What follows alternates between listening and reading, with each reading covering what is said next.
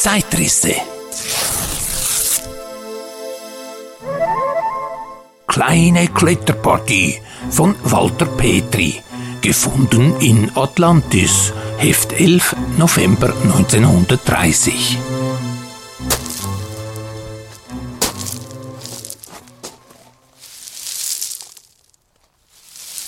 Stein, wie sich gleich nach den ersten herzhaften Griffen herausstellte, war bröckelig zersprungener Kreidefels, sandig, locker, spitzig, von Wasser zerkerbt. Von weitem wie ein zuverlässiger Granit aussehend, der die Handvoll Pflanzen nur mühevoll aus den Ritzen grünen ließ, erwies er sich beim Klettern von zweifelhafter Mürbigkeit. Der ganze Abhang war nicht hoch, etwa 60 Meter, doch steil steigend. Von unten gesehen hatte er Absätze. Oben lag eine Höhle. Da hinein wollte man. Von unten gesehen war diese Partie ein etwas schräg laufender Spaziergang. Eigentlich kein Sport, doch das änderte sich. Nach den ersten zehn Metern gab es ein nettes, etwas schiefflächiges Plateau mit grünen Büschen, lockeren Steinen, die herabkollerten, wenn man den Fuß nicht fest und sanft von oben niedersetzte. Hier blickte ich zurück, winkte dem anderen, der sich ins Grün geruht hatte, vergnüglich zu sah weiter hinab über den Steinfall der Küste hin, die mit einem Ruck kantig und unzugänglich ins Wasser fiel, in diesen geduldsam schlappenden, leicht seufzenden, sonnenwarmen Mittelmeerbottich. Was für ein schöner Ort! Allerhand Pflanzen, die schmückend aus dem uralten Berg hingen, in die Höhe hinauf liefen bequeme Rillen, in denen Hand und Fuß tüchtige Stützen finden mussten.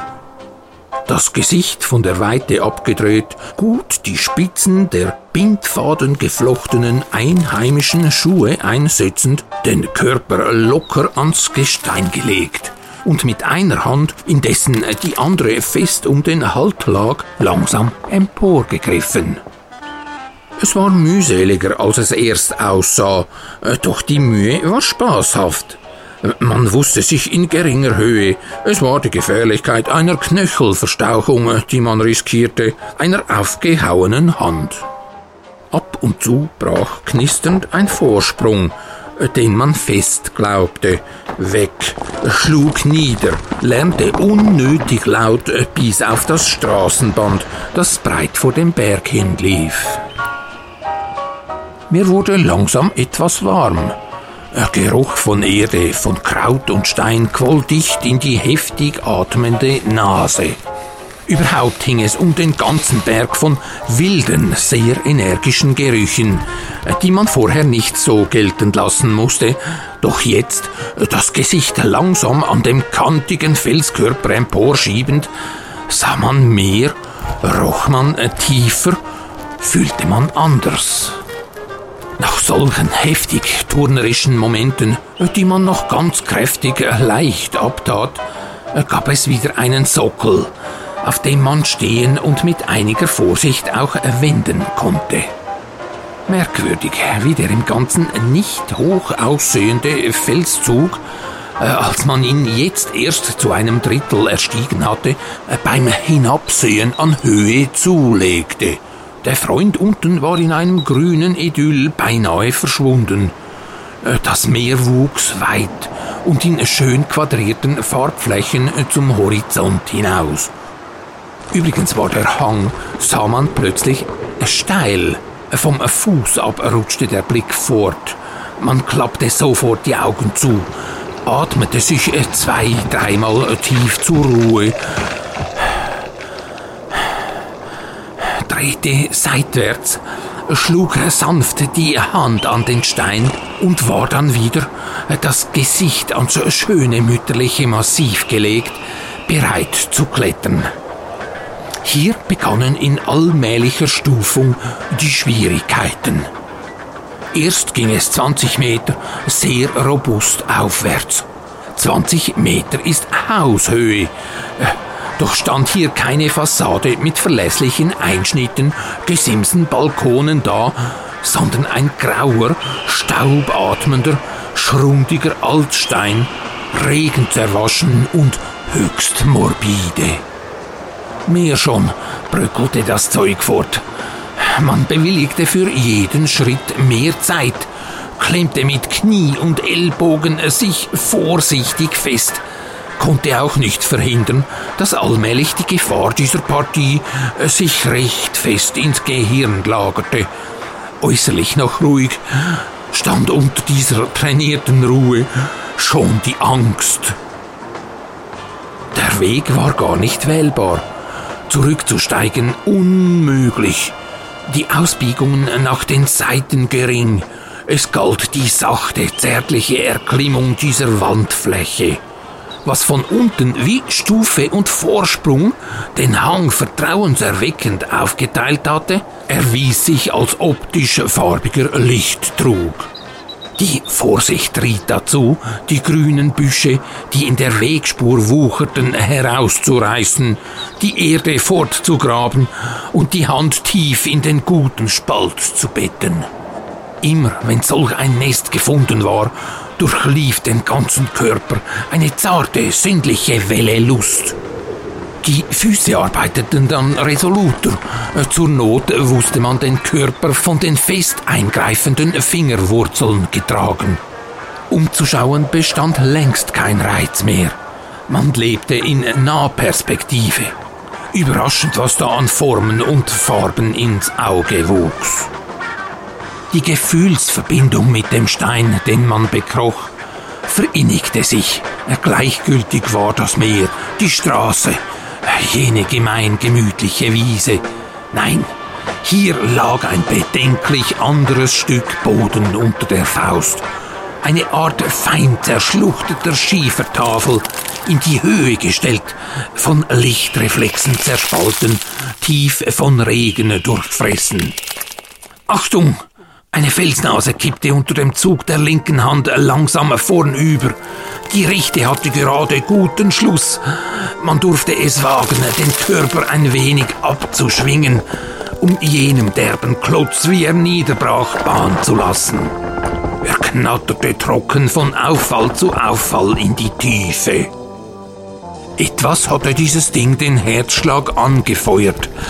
Man griff noch vorsichtiger, gleichsam kosend, und ruhte, wenn immer ein Fuß gut stand, ein wenig aus. Parallel diesen Mühen liefen Sinnesveränderungen. Zuerst fiel das Zeitmaß. Man wusste nicht mehr, wie lange man schon an der Wand hing. Dann teilte sich im Kopf etwas säuberlich in Distrikte. Der eine bewältigte mit gespannter Aufmerksamkeit den Anstieg, im anderen begann mit turbulentem Zug eine hübsche Erinnerungsreihe abzulaufen. Zwischendurch Angst, Bedenklichkeit, überhaupt hinaufzukommen. Abwechselnd damit lief ein Motor, der resolut Zuversicht in den Körper pumpte. Man war drei Viertel oben. Die Vorstellungen von Absturz nahmen bedenklich zu. Der Blick ging genau geradeaus in die Ritzen. Das Gefühl lagerte sich auf andere Ebenen um. Das platte Land unten wurde unwirklich. Man konnte im Ernst an seine Existenz nicht mehr glauben. Die kleinen, feinfärbigen Maserungen des Steines, äh, diese ganz in nächster Nahsicht langsam vorbeirutschende Miniaturformation war das einzig Bestehende. Der Körper trieb Schweiß, die Knie zitterten überanstrengt. Jede Ruhe warf mehr Nervosität in den Herzgang. Um nur zum Ende zu kommen, kletterte man weiter. Eine Strecke lang ging es bequem. Mit einem Ruck schlug schon wieder Übermut im Blut auf. Man sah belustigt auf die durchgegriffenen, blutenden Hände. Bis etwa fünf Meter unter der Höhe stieg man leicht wie auf Treppen. Hier aber hing der Stein über. Der Blick suchte die Seiten ab, langsam erst, dann schneller. Endlich kippte die ganze Überfröhlichkeit resigniert zusammen. Das Gehirn arbeitete mit irritierender, kranker Schnelligkeit. Gedanken sprangen auf, Schlüsse, Verbindungen zwischendurch schwoll mit ganz sinnlichem Gefühl die Gefahr an und stieg eine gewisse fatalistische Unbedenklichkeit. Man kletterte langsam los. Eine Wasserspur erleichterte es ein wenig. Die Füße halfen nicht mehr, pendelten oft. Die Beine hatten sich mit den Knien in den dünnen Spalt gedrückt. Den Händen merkte man mit Freudigkeit, half das Blut, das mit dem Stein einen haltenden, klebrigen Verband einging. Der Brustkorb war weit aufgepumpt. Der Leib tief eingeholt.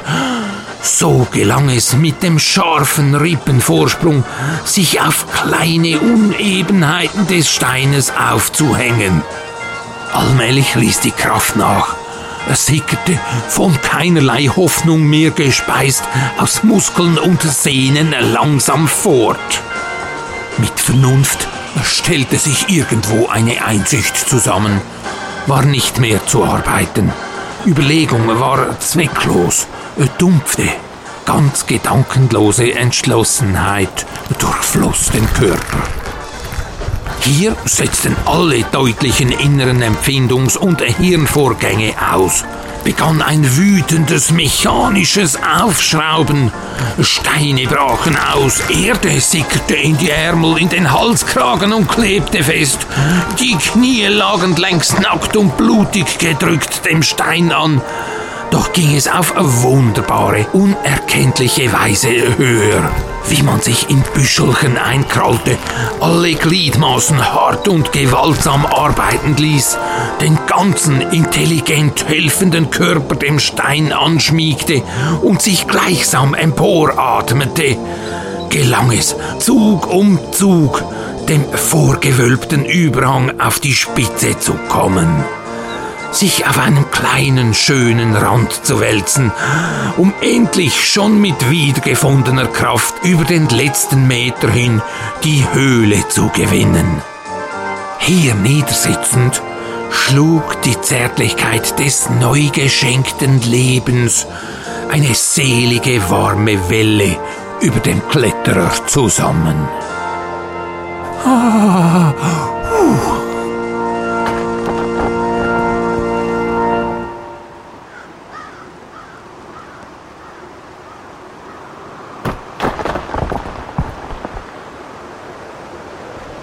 Verfasser dieser atemberaubenden kleinen Kletterpartie, Wolfgang Petri, konnte nichts in Erfahrung gebracht werden. Die Geschichte wurde in der 1929 von Martin Hürlimann in Berlin gegründeten Zeitschrift Atlantis veröffentlicht. Die reich bebilderte Publikation hatte fremde Länder, Völker, Kulturen und Reisen zum Thema. 1936 zog der Verleger Hürlimann aufgrund des Nationalsozialismus mit seinem Verlag nach Zürich um. Nach dem Krieg beteiligte sich Atlantis in Deutschland am kulturellen und geistigen Wiederaufbau und Neubeginn. 1967 zog sich Hürlimann aus dem Verlag zurück, 1974 seine Gattin. 1992 wurde schlussendlich der Atlantis Verlag aufgelöst.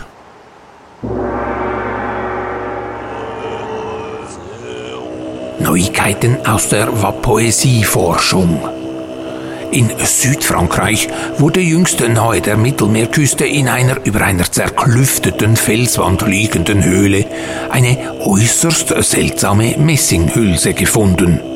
Das Behältnis enthielt eine Pergamentrolle mit folgender Botschaft.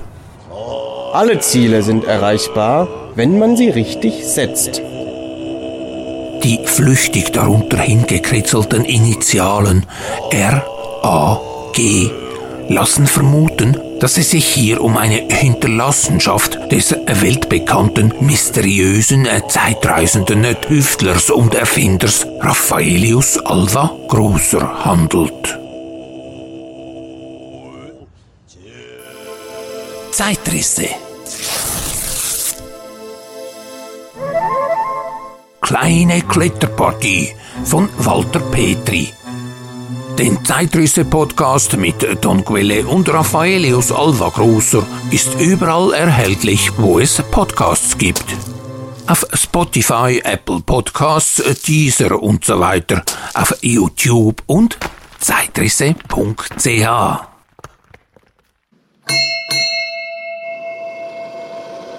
Meine sehr verehrten Damen und Herren, der feine Dampfkaffee gibt's nur bei Kaffee Raffi. Mit Dampfdruck zum Genuss. Wer gerne mal einen Dampfkaffee degustieren möchte, der findet Kaffee Raffis Einsatzorte im laufend aktualisierten Terminkalender auf kaffee-raffi.ch.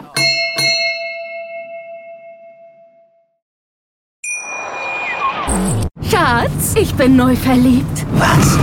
Da drüben. Das ist er. Aber das ist ein Auto. Ja, eben. Mit ihm habe ich alles richtig gemacht. Wunschauto einfach kaufen, verkaufen oder leasen. Bei Autoscout24. Alles richtig gemacht.